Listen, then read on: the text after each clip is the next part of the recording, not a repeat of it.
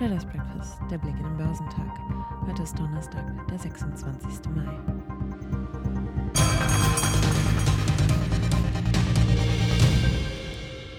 Wenn der deutsche Aktienmarkt den Abwärtstrend der Vorwochen verlässt, bleibt der Spielraum überschaubar, schreiben die Marktbeobachter von Indexradar.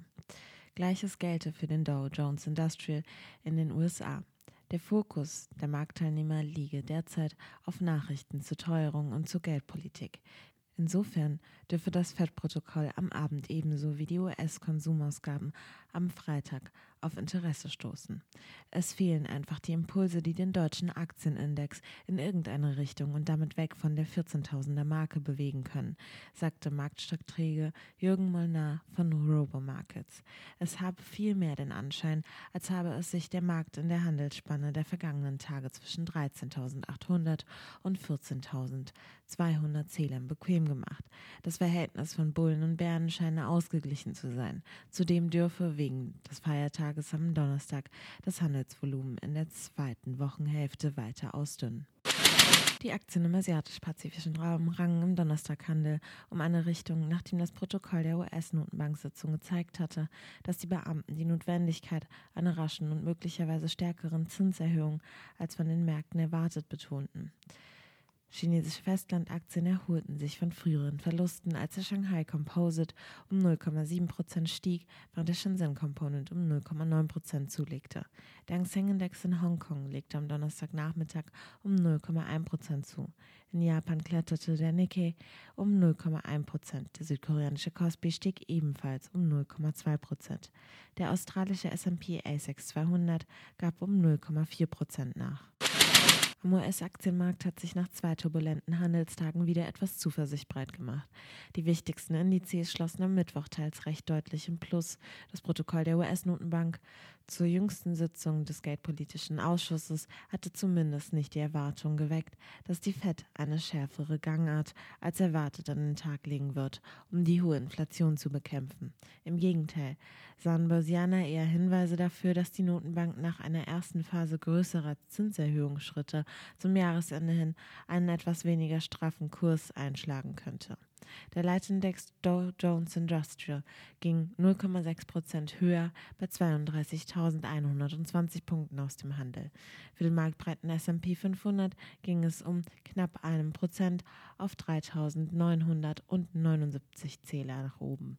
Der technologielastige Nasdaq 100 stieg um 1,5 Prozent auf 11.944 Punkte. Die FED hat zwar zunächst in ihrem Protokoll wie erwartet weitere größere Zinserhöhungsschritte in Aussicht gestellt, die zügige Rückführung der geldpolitischen Unterstützung der Wirtschaft dürfte es der Notenbank dann aber zum Jahresende erlauben, ihre Geldpolitik neu zu bewerten. Paul Ashworth, Chefsvolkswirt für die USA beim Analysehaus Capital Economics, wertete dies als eine Aussage, die für eine eher weniger strenge Geldpolitik nach dieser Phase größerer Zinserhöhungen spreche.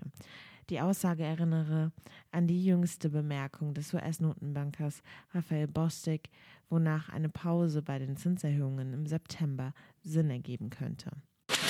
Derweil bleibt die Nervosität am Markt hoch. Am Montag hatten noch Entspannungssignale im Handelsstreit mit China und ein starker Bankensektor die Kurse angetrieben. Doch am Dienstag lösten schlechte Nachrichten aus der Social-Media-Branche einmal mehr einen Kursrutsch bei den Technologiewerten aus. Der Krieg in der Ukraine und die Corona-Lockdowns in China verschlechterten die Aussichten insbesondere für die sehr konjunkturabhängigen Tech-Werte zusätzlich. Thema an der Börse war auch das Massaker an einer Grundschule im Bundesstaat Texas. Der US-Präsident forderte Konsequenzen aus den wiederkehrenden Amokläufen mit Schusswaffen. Als Nation müssen wir uns fragen, wann in Gottes Namen wir der Waffenlobby die Stirn bieten wollen, sagte Joe Biden. Wir müssen handeln. Doch wie so oft bei ähnlich schlimmen Ereignissen zogen auch diesmal die Kurse der Aktien von Waffenproduzenten an. So stieg Smith Wesson Brands und Vista Outdoor um jeweils knapp 7 Prozent. Börsianer begründen dies damit, dass diejenigen, die nun eine schärfere Gangart der Politik erwarteten, sich noch rechtzeitig mit Waffen eindecken wollten. Am Ende eines ruhigen Börsentages hat der deutsche Aktienmarkt am Mittwoch mit etwas Rückenwind aus den USA moderate Gewinne verbucht. Nach einem guten Start gab der DAX seine Gewinne zunächst ab, wurde dann aber am Nachmittag wieder über die Marke von 14.000 Punkten geschoben. Zum Handelsschluss belief sich das Plus beim Stand von 14.008 Punkten auf 0,6 Prozent. Noch etwas besser lief es für den MDAX, der um 0,7 Prozent auf 29.108 Punkte anstieg. An der DAX-Spitze setzten sich im späten Handel Delivery Hero fest, die um über 7 Prozent zulegten. HelloFresh und Zalando kletterten um jeweils mehr als 4 Prozent nach oben. Zu den besseren Werten gehörten zudem RWE und E.ON mit Kursgewinnen von 2,1 bzw. 1,5 Prozent. Sie erholten sich ebenfalls etwas von Verlusten am Tag davor, als ein Pressebericht über eine drohende Sondersteuer auf hohe Gewinne von Stromzeugern in Großbritannien die Branche stark belastet hatte. Der Versorgersektor war am Mittwoch europaweit der stärkste. Bergab ging es zunächst auch für die deutschen Sportartikelhersteller Puma und Adidas. Händler begründeten die Schwäche mit Sorgen um den wichtigen Absatzmarkt China und mit der hohen Inflation, die die Kauflust der Konsumenten dämpfe. Kurz vor Handelsende drehten beide Werte aber wieder ins Plus. Der DAX wird heute im Plus bei 14.046 Punkten erwartet.